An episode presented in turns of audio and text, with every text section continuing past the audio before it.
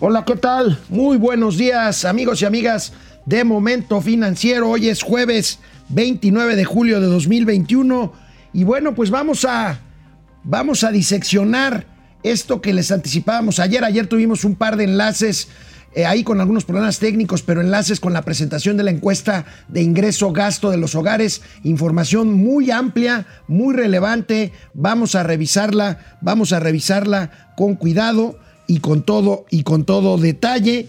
Eh, vamos a tener también, eh, pues, eh, el presidente de la República que tanto ha criticado al Fondo Monetario Internacional, ahora lo celebra. ¿Por qué? Pues porque el Fondo Monetario establece una meta muy optimista de crecimiento para este año para, para México. Truena.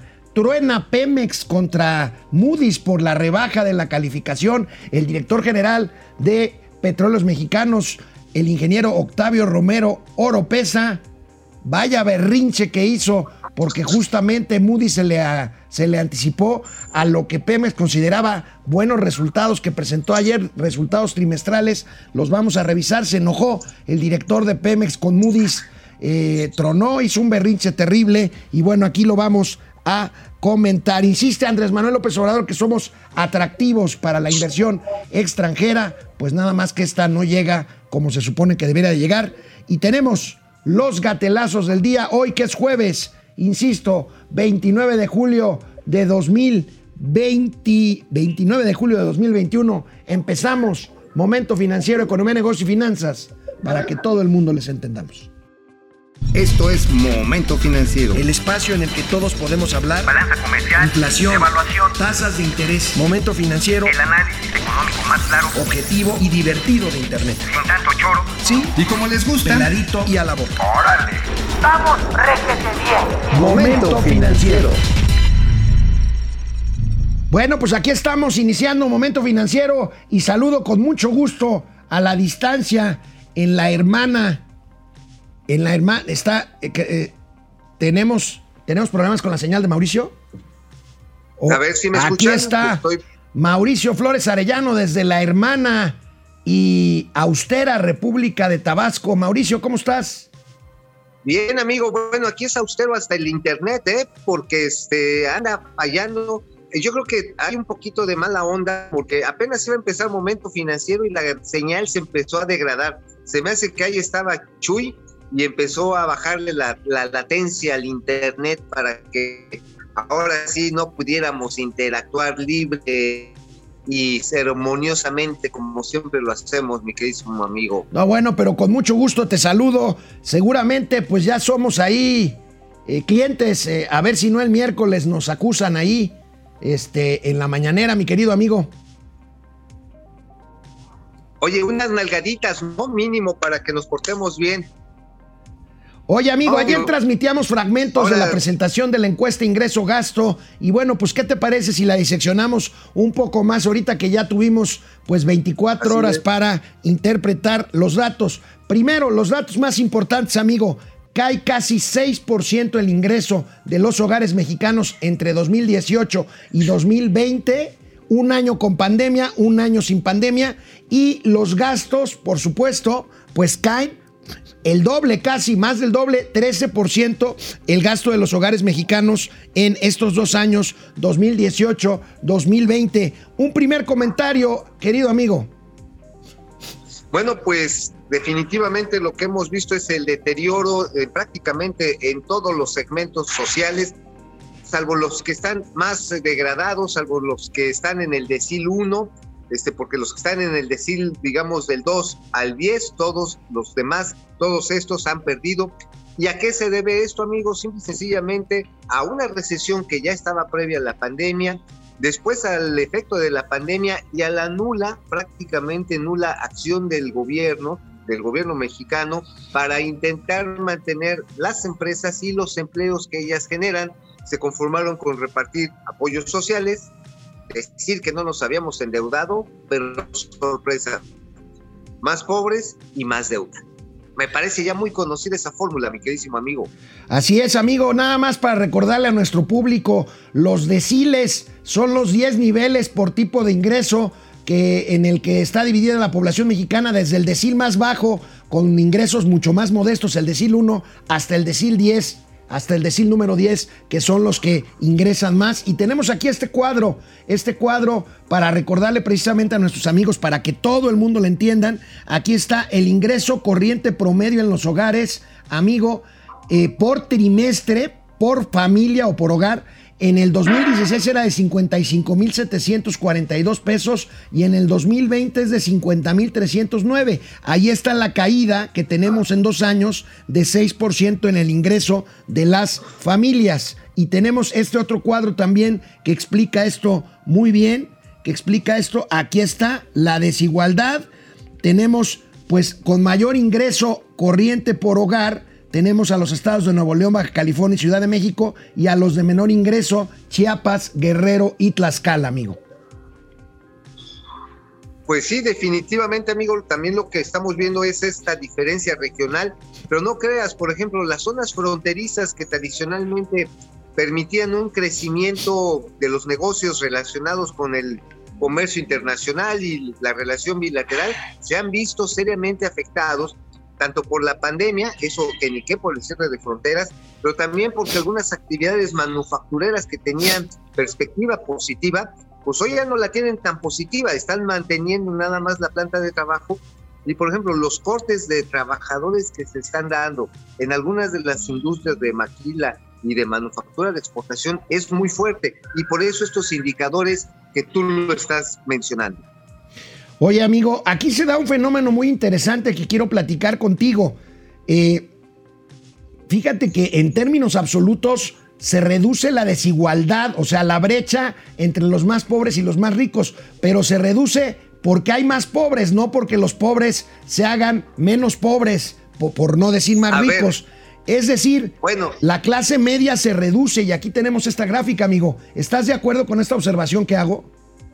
Bueno, pues lo que sí es una descripción precisa, amigo, porque la clase media mexicana, aspiracionista, mamalona, sangrona, pesada, falta de solidaridad, pues este, pues más bien, más bien va a haber falta de clase media, porque se está reduciendo y siempre en todas las crisis la clase media mexicana es la que resiente todos los errores y por supuesto los desatinos que se, que se cometen en esta administración. ¿eh? Mira, mira amigo, aquí tenemos esta gráfica del financiero. El único decil que creció sus ingresos 1.3% es el decil más bajo.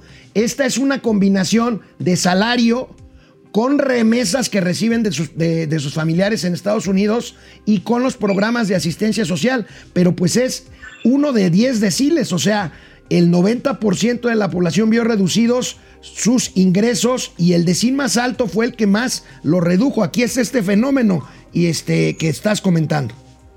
Oye amigo, esto nada más describe una vocación que tiene este gobierno. Finalmente este gobierno la vocación que ha querido es apoyar, a estimular a los de menos ingresos porque es su base electoral y el resto de la sociedad no le ha interesado. Y bueno, ahí están los resultados, pero también el resultado electoral es muy importante. La clase media y la clase media baja que tenía aspiraciones a mejorar, pues está empezado a voltear bandera y esto por supuesto todavía falta de pasar factura en términos políticos. Si te parece bien, ya hablamos del ingreso, ahorita regresando al corte hablamos del gasto, amigo.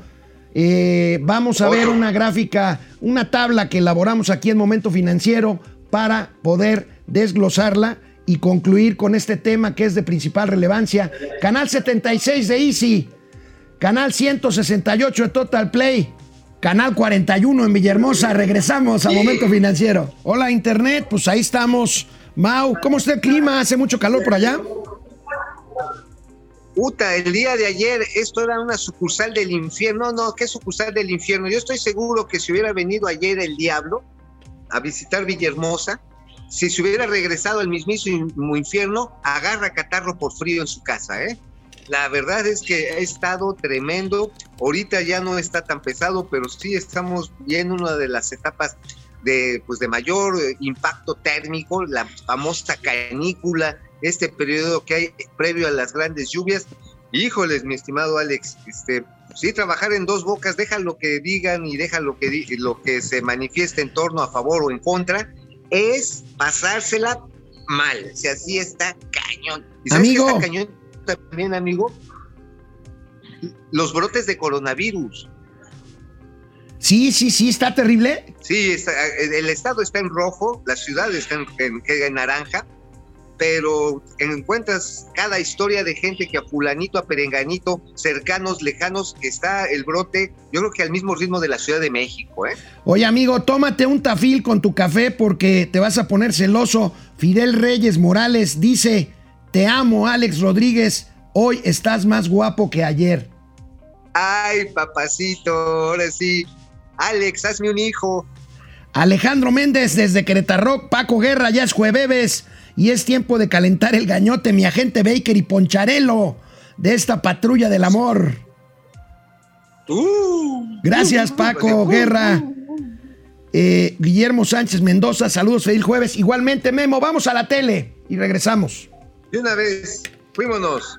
A ver, le pido a la producción que nos eche el siguiente gráfico para seguir analizando la encuesta ingreso, eh, gasto eh, de las familias mexicanas. Aquí tenemos, amigo, el gasto. Ya hablamos del ingreso.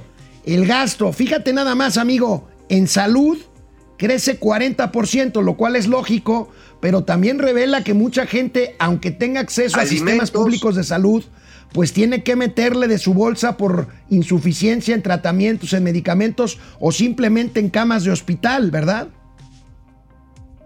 Sí, exactamente, ahí es donde se destina una parte fundamental y en la pandemia es muy evidente que así fue. Alimentos, 21%, comunicaciones, que es otro de los fenómenos que, bueno, no fenómeno, es un cambio de paradigmas en la forma de estudiar, de trabajar, de interrelacionarse, pues ahora sí que pues ya más nos falta sesiones sexuales por Zoom. Pero bueno, sí hay, quien- hay quienes ya las hacen, ¿eh? O sea, hay quienes venden el pack. No sé si tú lo has vendido, amigo, pero yo ya voy a, abrir mi tienda, mi sex es. No, no, una sex shop.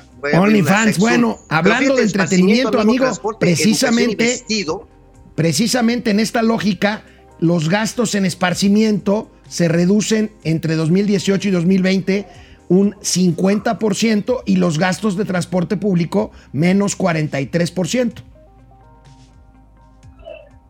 El impacto que se tiene también esto a nivel de educación, una caída de 39 y vestido 39. Pues ya todos agarramos cuerpecito de pants. Este, pues ya no necesitas andar muy empiragotado durante todo el año pasado. Y también en este, o sea, dice uno, bueno, ya me di cuenta incluso que con la ropa que tengo pues, no necesito comprar más, pero toda esta decisión de, de compra le ha pecado a cadenas completas que una de dos, se tienen que reconfigurar, pero también al mismo tiempo salir adelante de la recesión en la que estamos. O sea, es una disyuntiva bien canija, pero ahí está. Así es. Oye, amigo, fíjate que otro tema que me llamó la atención, ya revisamos, pues digamos, componentes generales. Este, esta encuesta es la más importante que hace el INEGI después del censo de población que hace cada 10 años. Y esta es la materia prima para la medición de la pobreza. Pero me llamó mucho la atención otro dato. Las mujeres ganaron 52% menos ingresos que los hombres. La brecha entre género salarial se amplía entre los 40 y 49 años. Vaya dato. Vaya, pues mira, aquí nuevamente la crisis se ceba en las diferencias de género que si de por sí ya son muy rudas, no solamente en México, en buena parte del mundo la equidad todavía sigue siendo una gran y una gran tarea pendiente por lograr en todas las democracias, pero en México el problema no solamente es de la pobreza laboral, sino también de la pobreza de oportunidades que muchas mujeres tienen, tanto desde la educación básica hasta en la ubicación en los cargos de dirección de las empresas. Y esto obvi- obviamente también como las mujeres estaban más vinculadas a las actividades terciarias, a los servicios, los servicios fueron los más afectados precisamente con el cierre y ahorita es, el, es esa área la más afectada en la posibilidad de recuperación. Así que este, es lamentable, pero muchas mujeres o ya no tienen empleo o han regresado a trabajar con precariedad que va en esa proporción que revela la encuesta, la encuesta de ingreso-gasto, amigo. Reducciones de 50% de lo que usted ganaba. Oye, amigo, este, vamos a pasar a otro tema, si me lo permites. ¿Recuerdas Por cuando el presidente López Obrador se le iba encima un día sí y otro también al Fondo Monetario Internacional? Pues por Ah, sí. hablar de las circunstancias de la economía mexicana, pues hoy, hoy, mua, mua, mua, lo quiere mucho por, pues por lo que comentábamos ayer, Ah, del pronóstico este tan optimista del Fondo ah. Monetario de que México va a crecer 6% en este año. Vamos a ver lo que dijo esta mañana el presidente de la República. A ver, por favor, por favor, no nos lo perdamos. bien y de buenas. Fondo Monetario Internacional sube pronósticos de crecimiento para México. En 2021, 6.3, pero tenía, creo que 4.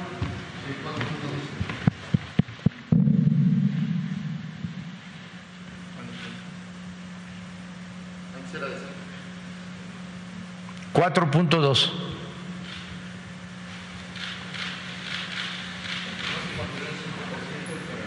Ah, 5% es 6.3. Entonces, como lo dice el periódico, además, este.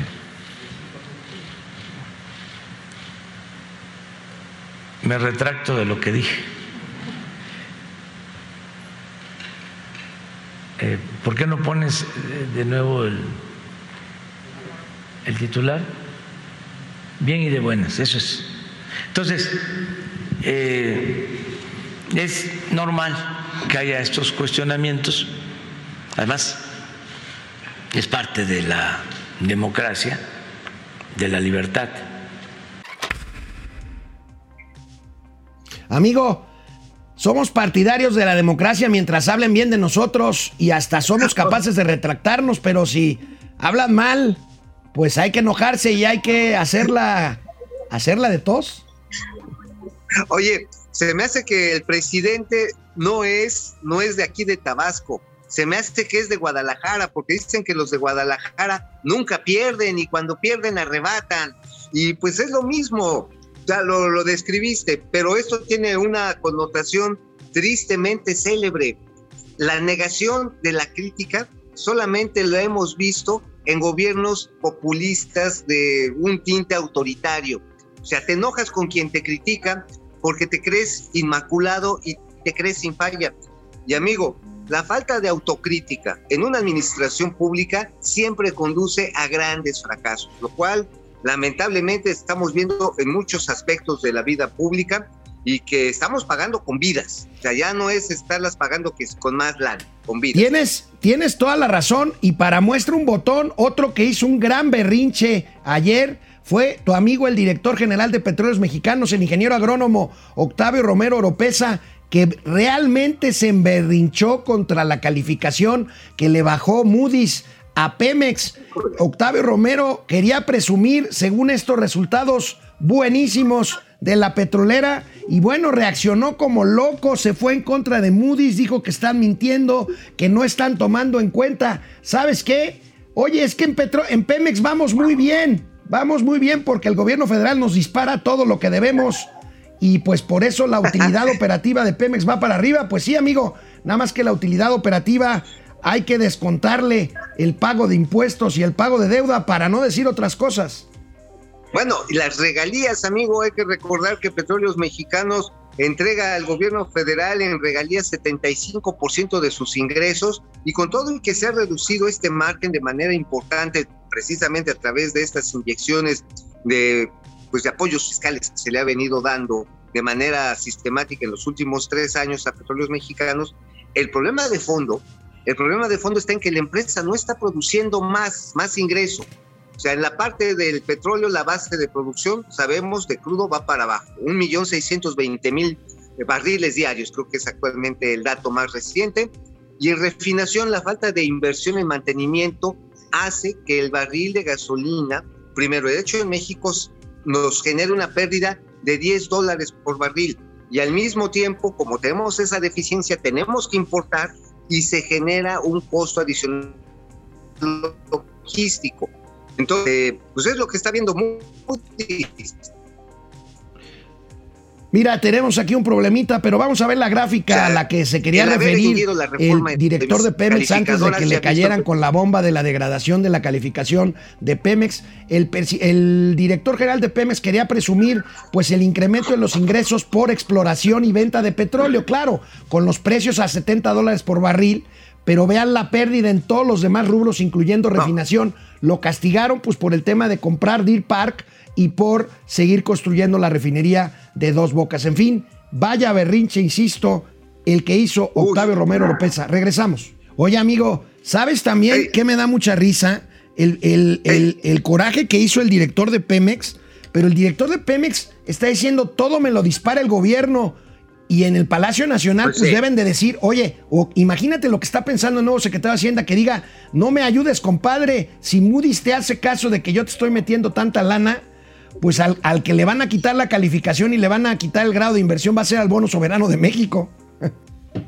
Claro, sí, yo leí ayer las declaraciones y me parecieron desafortunadas de don Octavio Romero. La verdad está en que decir, no, no, lo que pasa está en que nosotros nos respalda el, el gobierno. A ver, papacito, nada más una, una, una respuesta. Es como cuando tienes a un chamaco junior al que le tienes que estar mete y mete y mete lana. O sea, y de pronto lo agarran, lo, porque eh, chocó el Porsche del papá, lo detienen al cabrón y luego, luego, este, dice, no, no, no pasa nada, porque al final de cuentas mi papá paga. Pues sí. No, pues sí, nada más que tamaño bejancón haciendo esos desmanes. Es lo que está pasando con Pemex. ¿eh? Amigo, dice Fidel Reyes Morales que somos meteoro y corredor X de las finanzas. ¿Te acuerdas del Max 5? Eh, Puta, ¿no? Estaba chiflón. Oye, ¿te acuerdas de Chispita, del, del hermanito de Bueno, tú estabas enamorado de Chispita y yo de este de la, de la chica, ¿cómo se llamaba? Daisy o Kerry. No me acuerdo. No, yo, tú, tú estabas en- enamorado del mono ese que salía ahí, ¿te acuerdas? Por lo Vaya, peludo y los... dice, vaya dato del INEGI, dice Fidel Reyes Morales, 35% más decesos de COVID que los registrados por el gobierno. Hoy dio a conocer índice de mortalidad el, INEGI y efectivamente, amigo, hay un subregistro terrible de muertes por parte de Hugo López Gatel. Bueno, ya, ya no es sorpresa eso. Las mentiras son, le salen a él como quien se echa pedos en la mañana. Así de simple. Sí, le salen naturalitos. Bueno, René Franco, jefe Franco, gracias. El mundo de cabeza, dice René, efectivamente. René Guiris, saludos cordiales. Fra- Francisco. Guerra, saludos también. Ahorita regresamos contigo, Paco, a comentar esto. Bueno, pues amigo, luego de este desencuentro de Pemex y de su director general con la agencia Barclays, que fíjate, pues en una de esas, amigo, en una de esas le quitan la, la calificación soberana a México porque pues Pemex lo que está diciendo, pues es que a mí todo me lo está pagando el gobierno Pues sí. federal, pues bueno, pues en una de esas nos quitan la nota soberana, pero bueno, A el ver, amigo, presidente... es- además, nada perdóname, dime. hacer un comentario en relación a esto mismo que, este, que se puso don Octavio Romero como, como chango con cuchillo después de esta baja de calificación. La compra de Deer Park efectivamente se va a comprar con recursos federales, no de petróleos mexicanos. Y efectivamente, como ya lo habíamos dicho, es una compra interesante, pero ciertamente estos eh, 600 millones de dólares que se le tienen que meter más la asunción de la deuda, si bien es cierto que es un activo valioso, si bien es cierto un activo que genera flujo de efectivo importante, de momento lo que está advirtiendo las calificadoras, ojo, es decir, señores, tenemos duda de la eficacia en la que van a llevar a cabo su plan de negocios. Si van a manejar Deer Park como manejan petróleos mexicanos, creo que va a ser un desastre. O sea, esa es la señal. O sea, no estoy creyendo que vas a generar los ingresos para pagarnos a todos los prestamistas en los próximos tres o dos años. Así que, Oye, amigo. aguas, la señal es fuerte. Pero el presidente mantiene su discurso de que no hay bronca, no hay diferencias y no hay desconfianza de los inversionistas. Vamos a ver lo que dijo esta mañana. A ver. El gobierno de Estados Unidos ha sido muy respetuoso de nuestra soberanía y hay una muy buena relación con el gobierno de Estados Unidos, una relación de amistad y de cooperación para el desarrollo. Y también eh, México es eh, de los 10 países en el mundo más atractivos para la inversión. Extranjera, porque hay un auténtico Estado de Derecho que no había antes. Antes era un Estado de chueco. Y antes imperaba la corrupción. Entonces eso lo saben los inversionistas, más, desde luego, otras oportunidades que tiene México. El que se haya eh, firmado el tratado económico comercial con Estados Unidos y Canadá que permite la creación de empresas para poder exportar a Estados Unidos y a Canadá. Tan es así lo que le estoy comentando que está creciendo la inversión eh, extranjera, la inversión foránea. Amigo, ¿de dónde sacará estas cifras? Bueno, no da Oye, cifras. amigo. Solamente dice que crece. Bueno, hay un problema ahí. Tenemos con la comunicación con Mauricio Flores. Ahorita me avisan cuando la, la restablezcamos. Pues el presidente dice que la inversión extranjera crece.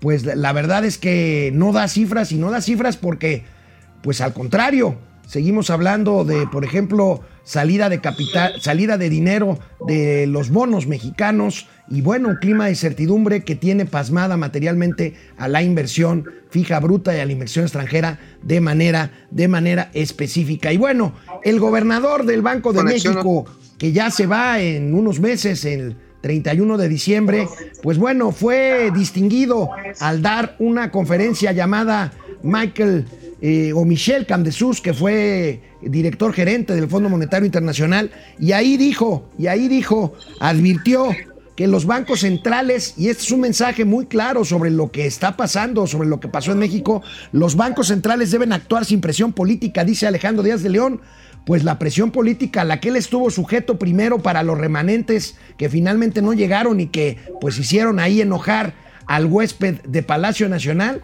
y por otro lado pues al tema de insistir en un mandato dual para el Banco de México para que se meta en temas que no tienen que ver necesariamente con su mandato de inflación y bueno pues amigo es un mensaje muy claro el que sigue mandando dignamente Alejandro Díaz de León que pues ahí está y estará seis meses más antes de que sea suplido en la gubernatura del Banco de México por Arturo Herrera. Mauricio Flores.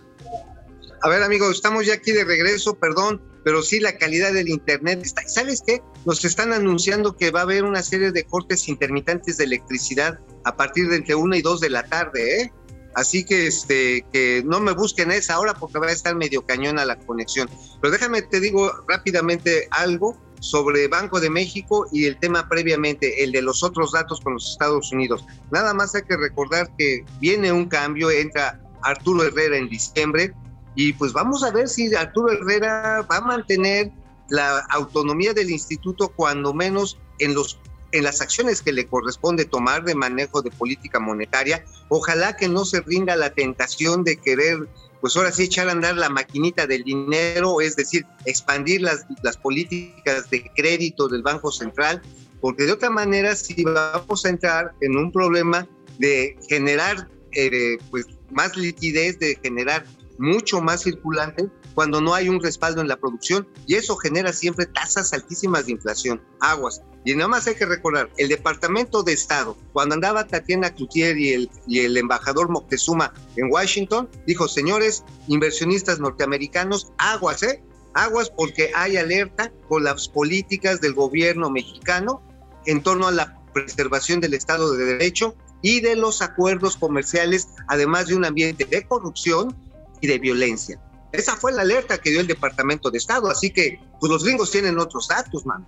Oye, amigo, este, tengo información de fuentes directas de alto nivel del Banco de México de que están confiados de que la nueva Junta de Gobierno encabezada por Arturo Herrera mantenga la independencia que ha defendido hasta ahorita Ojalá. la autonomía del Banco de México. Esperemos que así sea, pero el mensaje de Alejandro Díaz de León frente a la comunidad internacional, pues es de que también, también la comunidad internacional esté pendiente de que un ejemplo mundial como es México en materia de su banco central, pues haga prevalecer esta figura eh, a pesar, a pesar de los pesares. Mira, le está dejando una, ahora sí, una vara muy alta y no es para que te cuelgues de ese argumento, amigo. le está dejando una vara muy alta eh, el señor Díaz de León, aunque ya sabes que tengo mis aseguros con algunas políticas que él tomó, pero en materia de autonomía sí le está dejando una vara altísima a Arturo Herrera. Arturo Herrera pues tiene ahora sí que lucirse como lo que es y este y no estar sujetos a las voces de quien puede ser su líder ideológico político porque de otra manera puede pasar tristemente a la historia como alguien que no defendió la institución que es el Banco Central. Amigo, hablando también de bancos, pero en este caso de banco comercial, de uno de los más importantes del sistema en México, BBVA México, incorpora dos nuevos consejeros. Precisamente a su consejo de administración se van Paco Gil Díaz, que fue secretario de Hacienda, y se va también Andrés Aimes, un viejo ejecutivo de BBVA, y pues llegan dos piezas de primera, la jurista Ana María Magaloni, que fue propuesta para, para eh, ministra de la Suprema Corte y que ahora será consejera del banco, y también Alejandro Werner, el ex subsecretario de Hacienda, dos elementos de primera que van a enriquecer sin duda el Consejo de BBVA México. Pues mira, ojalá que los consejos les sirvan para mejorar el tratamiento con los clientes porque están del rabo. La verdad que BBVA Bancomer se ha venido portando. Vamos a un corte y regresamos aquí a Momento Financiero con Mauricio Flores desde Villahermosa, Tabasco. Hola Internet, aquí estamos de regreso. Vamos a ver quién más está aquí. René Wiri. Paco Guerra, me quedé con Paco. Creo que algo no está haciendo bien en momento financiero. Yo ya quiero ver en la lista de los que más atacan al tirano de Palacio en los miércoles del chisme. Échenle ganas. O sea, según Paco Guerra deberíamos estar en esa lista. Por cierto, mi solidaridad con los que nombraron ayer, Mari Carmen Cortés, Mario Maldonado. Bueno, pues es un patíbulo aquello, ¿no? Pues mira, a ver, insistamos, a las a los gobiernos autoritarios no les gustan las voces críticas, creen que todo debe ser, mira, ya sabes, unas mm, como las que hace Julio Astillero, como las que hace el doctor Doctor, como las que hace este Gibrancito o esta niña, ¿cómo se llama la del pañuelito verde? Estefanía Veloz. ¿Cómo se llama la del pañuelito verde? Ajá, pues es lo que les gusta, les gusta las, el salamerismo y la verdad, creo que la misión de un periodista debe de ser crítico y jalar parejo, y si bien tiene sus simpatías, pues también debe de señalar las cosas que están hechas con las pezuñas. Así es, Jesús Saga te saluda, mi querido Mauricio, lo mismo que René Franco, que dice que muy buenos los datos del INEGI. El INEGI, fíjate, es otra institución que hay que echarle el ojo para que mantenga su independencia. Necesitamos al INEGI como está. Y bueno, Julio Santaella se va pronto también. Esperemos que la nueva presidenta, que seguramente va a ser Graciela Márquez, cercana a la 4T, mantenga esta consistencia y esta independencia de datos que nos hacen muy bien como país. Datos serios, datos veraces. Fíjate que también yo tengo esperanzas de que así sea porque, ejemplo, en el Coneval hubo cambio y hubo cambio a petición del gobierno federal y el director que entró, pese a sus cercanías con la 4T, yo creo que mucho más cerca de Graciela Márquez, se ha mantenido en un profesionalismo digno de reconocimiento. El actual director de Coneval se ha mantenido con las metodologías precisas para hacer las mediciones de pobreza y de distribución de ingreso en nuestro país y por supuesto esperemos, y eso me da confianza, de que la señora Graciela Márquez tiene que emparejar el marcador en cuanto a profesionalismo, en el análisis y por supuesto en la obtención de datos. Así es, José Tenorio, gracias por decirnos la mejor dupla financiera en México, José Tenorio, Francisco Guerra. Oigan, ¿sabe alguien qué onda con el imbañable? Estoy preocupado. Nadie ha preguntado cómo sigue Fernández Noroña. No, el coronavirus ya se quiere salir de esa chingadera. Vamos a la tele. No, ya me voy de aquí de esta chingadera, ya. Vámonos. Mauricio Flores Arellano, ¿tú sabías que los trabajadores mexicanos dedicamos tres veces más tiempo al trabajo que al ocio? En términos de horas trabajo, México es de los países que más trabajan de la OCDE, la Organización para la Cooperación y el Desarrollo Económico. Pues esto, yo ya lo había oído por ahí, pero aquí está la tabla de la OCDE. Eso no indica que seamos más productivos, amigo. Amigo, ya lo dijiste, ahorita que pongan la tablita de la OCDE, ahí porque está. lo que está midiendo la, la OCDE, ándale, exactamente, son las horas de trabajo que se dedican. Y pues mira, amigo, en nuestro país desafortunadamente muchas veces se trabaja por hora nalga. O sea, de que llegas y pones las tepalguanas en un silloncito y según tú estás de multitask y mandas un mensajito y según estás en el Face y que estás en el chat y no avanzas ninguna, ninguna chamba, no avanzas ninguna chamba. Desafortunadamente, tú lo dijiste, la productividad no es precisamente nuestro fuerte. Sin embargo, hay actividades que sí son muy rentables.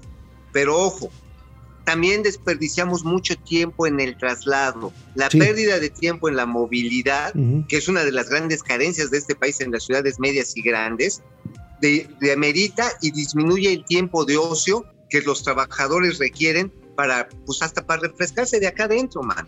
¿Sabes también qué elemento tiene que ver con esto de las horas trabajadas, amigo? El hecho de que la mitad o más de la mitad de los empleos en México son informales y en la informalidad pues no hay un horario de trabajo fijo, no hay entradas y salidas. Por ejemplo, pues hay vendedores ambulantes que se chutan 14 horas trabajando este, eh, sin parar, ¿no? Bueno. Pues sí. Amigo, vamos al siguiente tema. Por ejemplo, en los mercados ambulantes, en los tianguis que entran muy temprano, ponen... Viene. Viene. En cuanto a la recaudación fiscal, otro dato de la OCDE, amigo, somos el último lugar en cuanto a recaudación, ya lo habíamos comentado aquí en Momento Financiero. Vamos a ver este cuadro en donde pues estamos pues muy lejos, 16.5% del PIB de recaudación.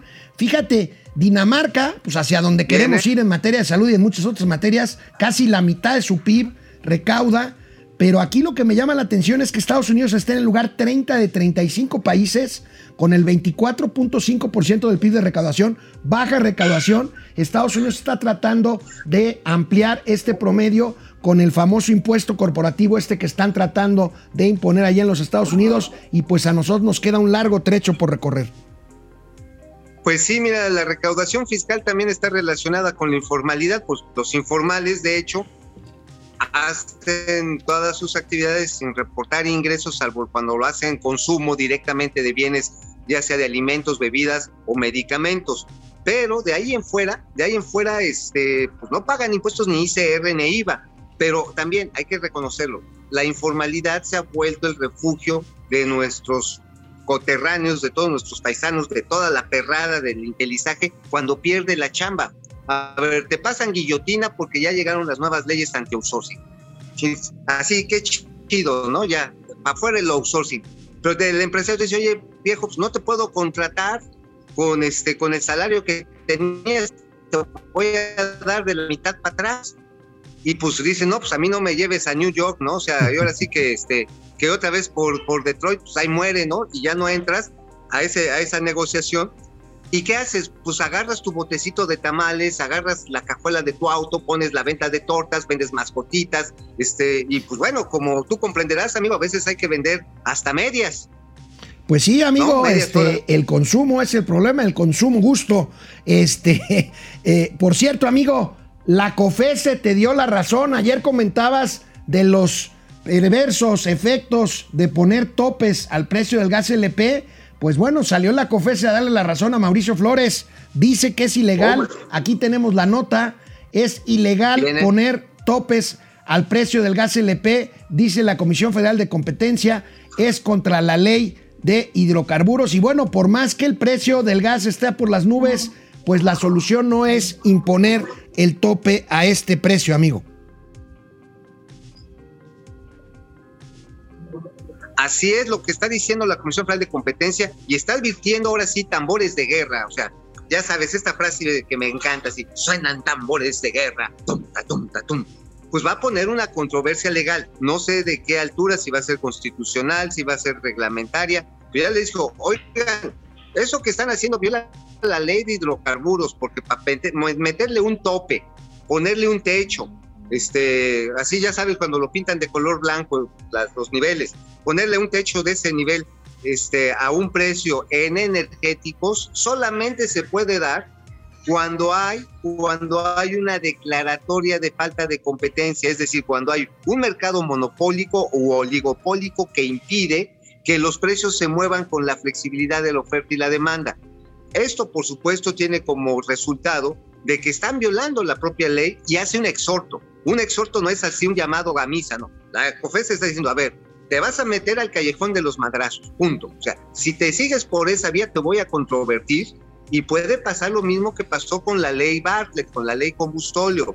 Así que, pues, este, eh, la Comisión Federal de Competencia Económica es otra piedrita en el zapato en los ánimos de pues de tener un mercado centralizado y estatizado como es el caso del gas. Ayer, anoche me decía Gonzalo Monroy, a quien tú conoces muy bien, analista de energía, que es bastante fácil que la mayoría de los recursos de amparo y protección ante estos, eh, ante estas medidas anticompetencia en el sector energético, pues sean resueltos favorablemente para los quejosos, amigo. Pero fíjate, en un par de horas va a sesionar la Comisión Permanente del Congreso de la Unión y parece que va para adelante. Mañana y el sábado habrá periodos extraordinarios de sesiones tanto en la Cámara de Diputados como en la Cámara de Senadores. Echaron a un lado el tema del desafuero de estos pillines diputados, uno agresor sexual y el otro presunto corrupto, para poder transitar con esto. Y bueno, pues aquí lo que se va a autorizar seguramente serán tres cosas. Primero, la ampliación, habrá que ver cuánto tiempo para que entre en vigor la ley del outsourcing. Segundo, la ratificación del nuevo secretario de Hacienda y Crédito Público. Y tercero, la ratificación también del nuevo secretario de la Función Pública.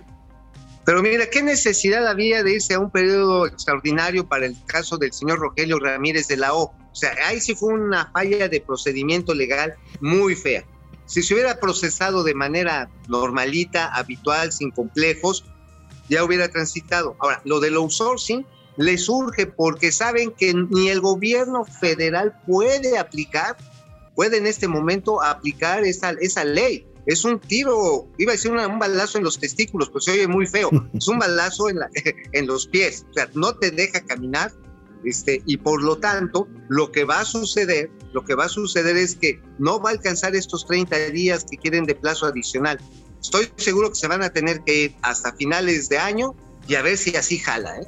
Yo todavía tengo mis dudas que en seis, en cuatro meses se puede arreglar esto. ¿eh? Recuerda que, amigo, hay una iniciativa de Kenia López Rabadán, legisladora del PAN, que parece que es vista con mucho, eh, eh, con el beneficio de la duda, por lo menos, si no es que con apoyo de la mayoría de las fracciones parlamentarias, para que el inicio en vigor de la ley de outsourcing se vaya hasta principios del año siguiente, del año 2022. Exactamente, Kenia, yo creo que tiene en ese sentido un punto muy importante darle tiempo a que las empresas resuelvan el tema del D32, es decir, tener la opinión favorable del SAT y también un nuevo oficio que estaban pidiendo el Infonavit y el ISTE, ahora no, y el ISTE, el Seguro Social, este, para que las empresas confirmen que no están, están en falta en ninguno de los pagos al Estado. Amigo, cosa que en medio de una recesión, en medio de una caída del ingreso, en un medio de un derrumbe del consumo, sin apoyos fiscales, de una nueva empresa que lo pueda cumplir en cuatro meses. Pero bueno, es una buena idea.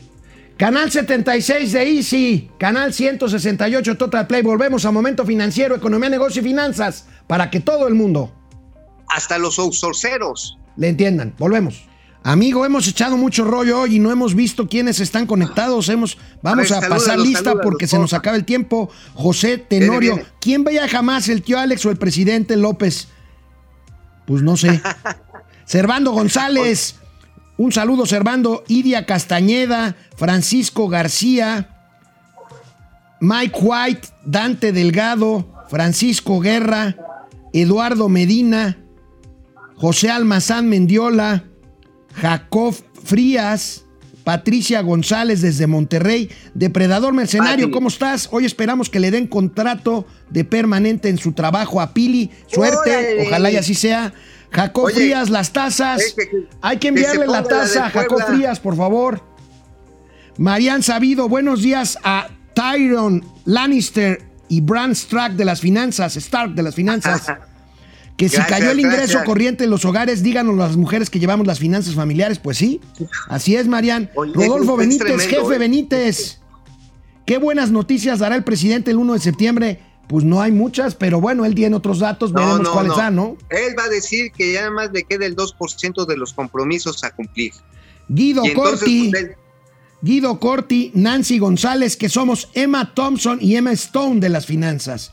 Sobre todo. Eliseo Hernández. Martínez, gracias. Los veo y escucho a diario a pesar de las constantes vulgaridades de Mauricio Flores. Pues sí, es, este, nada es perfecto, mi querido Eliseo. Dulce. Eh, no, pues mira, ahora sí, como dicen, pues, pues si, si, si, ya saben cómo soy, ¿para qué me invitan, chinga? Pues, ¿qué, qué? Dulce Ojeda Castro, pero caímos ocho más que no, porque lo que entiendo todavía estamos bajo. Sí, estamos abajo, estamos. Pues mira, si caímos 8% el año pasado, pues ahorita debemos de andar como por el 5 o 4, amigo, ¿no? Todavía abajo. Sí, todavía hay un, un diferencial en general de dos hasta dos y medio puntos porcentuales dependiendo la comparación que hagas. Este, no sé cómo están cantando de 6.3, pero aunque creciéramos al 7%, aún así no vamos a alcanzar los niveles prepandemia, ¿eh? Leti Oh. Velázquez, Miguel Cortés desde Memphis, que somos Regino Burrón Tacuche y Fóforo Cantarranas de esta familia Burrón financiera. Carlos Oye, Gutiérrez. Burrón. Desde Veracruz, digas, Juan Ramón No, Francisco Valeriano, José Manuel González Ochoa, somos José Stalin y Mao Zedong. Betty R. Buenos días a los Carmela y Rafael de las finanzas, válgame Dios. Ay, qué bonito. qué Dick Carmela dice que somos Rafael. babies y Bothead. Miguel Ángel Gamboa, vamos a la tele. Bueno, a ver, Mauricio Flores en su vacación allá, en su tierra adoptiva, vamos a preguntarle si escribió hoy en su columna de la razón porque no la vi, no es cierto, sí la vi. ¿De qué escribiste hoy, amigo? Amigo, este, amigos todos, no estoy de vacaciones, siempre he estado de vacaciones. Yo realmente nada más me dedico como que a ver aquí en Gelingo y esta vez le tocó a el señor Munra Jorge Alcocer. Este, se, men- se aventó unos discursos tan choreros, dijo, no, es que ya, este, está satisfecho, 267 millones de piezas y 65 millones de piezas de medicamentos repartidas. Oye, pues realmente eso es una nimiedad, ¿eh? En un país que consume 2 mil millones de piezas, el sector público, de medicamentos y medicinas, eso es una auténtica mentada de progenitora. Y a ver, amigo, también aquí hay otro elemento y se lo estamos dando a, conocer ahora sí para que lo vayan probando de cerquita. Váyanlo probando de cerquita porque aunque digan, es que ya llegaron los embarques, sí, llegaron al Aeropuerto Internacional de la Ciudad de México, algunos están en el puerto de Veracruz, otros están llegando a Manzanillo, pero ¿sabes qué? Ese no es el problema, ahí están bien, es cómo se les va a llevar de esos puntos a las capitales y todavía de las capitales distribuirlo.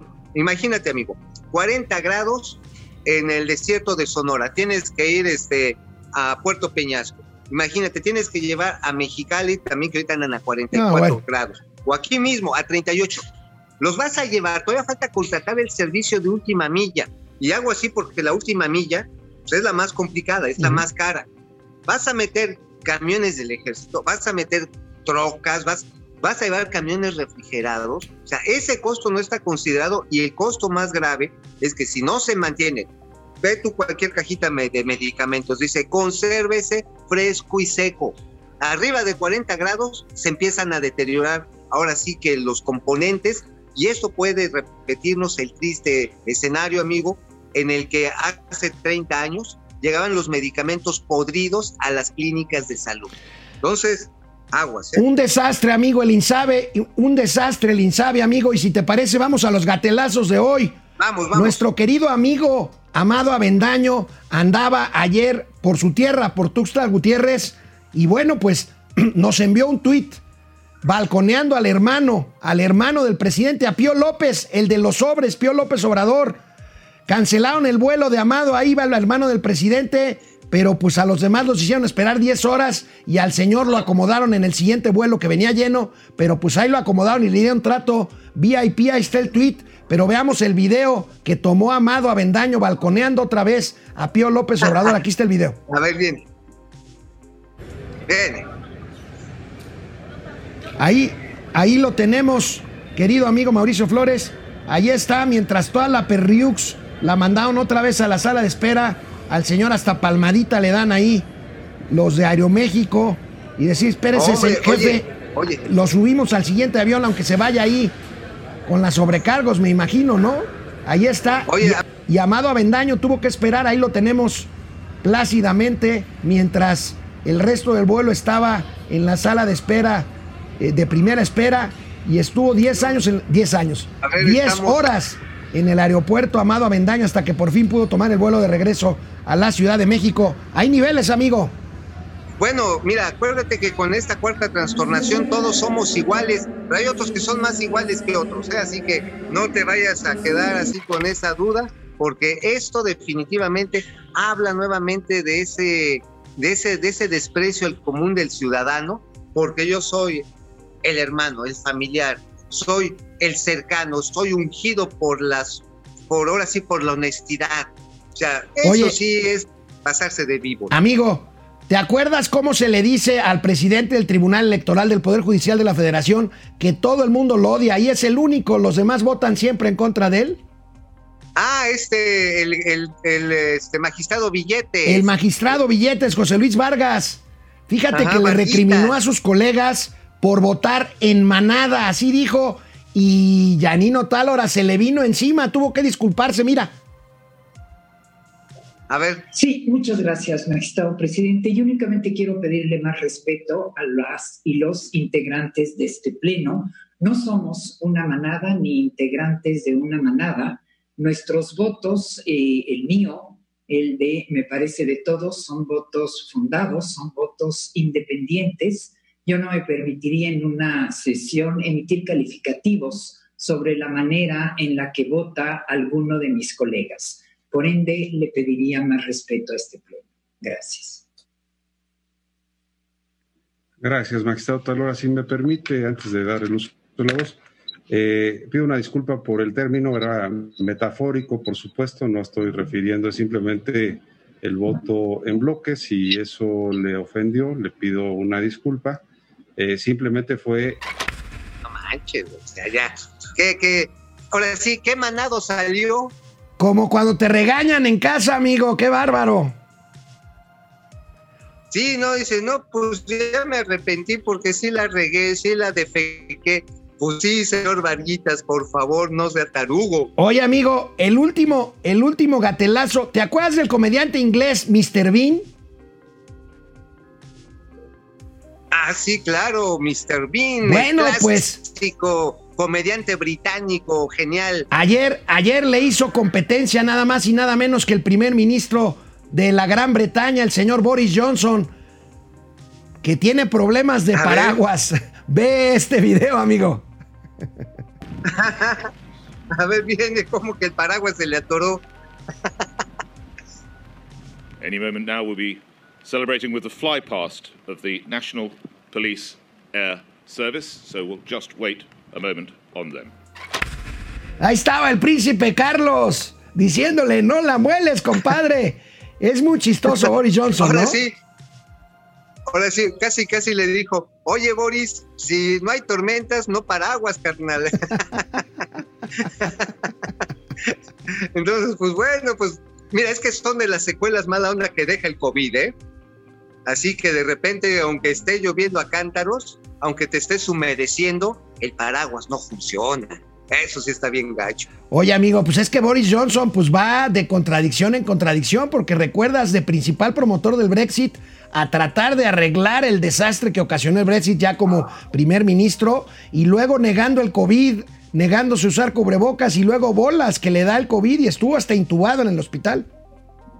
Pues bueno, yo creo que se lo siguen intubando, ¿no? Después de con estos videos y estos desatinos, no sé si los electores británicos vayan a repetir con un señor, pues que salió como un, popul- un populista isleño. O sea, el populismo no importa si es de izquierda o de derecha, siempre cometen las mismas tarugadas. Bueno, amigo, oye, mañana te, vuelve- te vuelves a conectar desde Villahermosa. Así es, amigo, voy a buscar una mejor señal. La verdad es que aquí la que tengo ha estado deficiente, pero juro y perjuro que si no me voy a ir a una plaza pública a conectarme con el Internet del bienestar. Nos vemos mañana, amigos y amigas de Momento Financiero. Cuídense mucho, usen cubrebocas y mañana, mañana ya será, mañana ya será viernes. Aquí nos vemos en Momento Financiero. Hasta mañana, Mauricio Flores. Bye. Nos vemos, amigo. Bye, gone.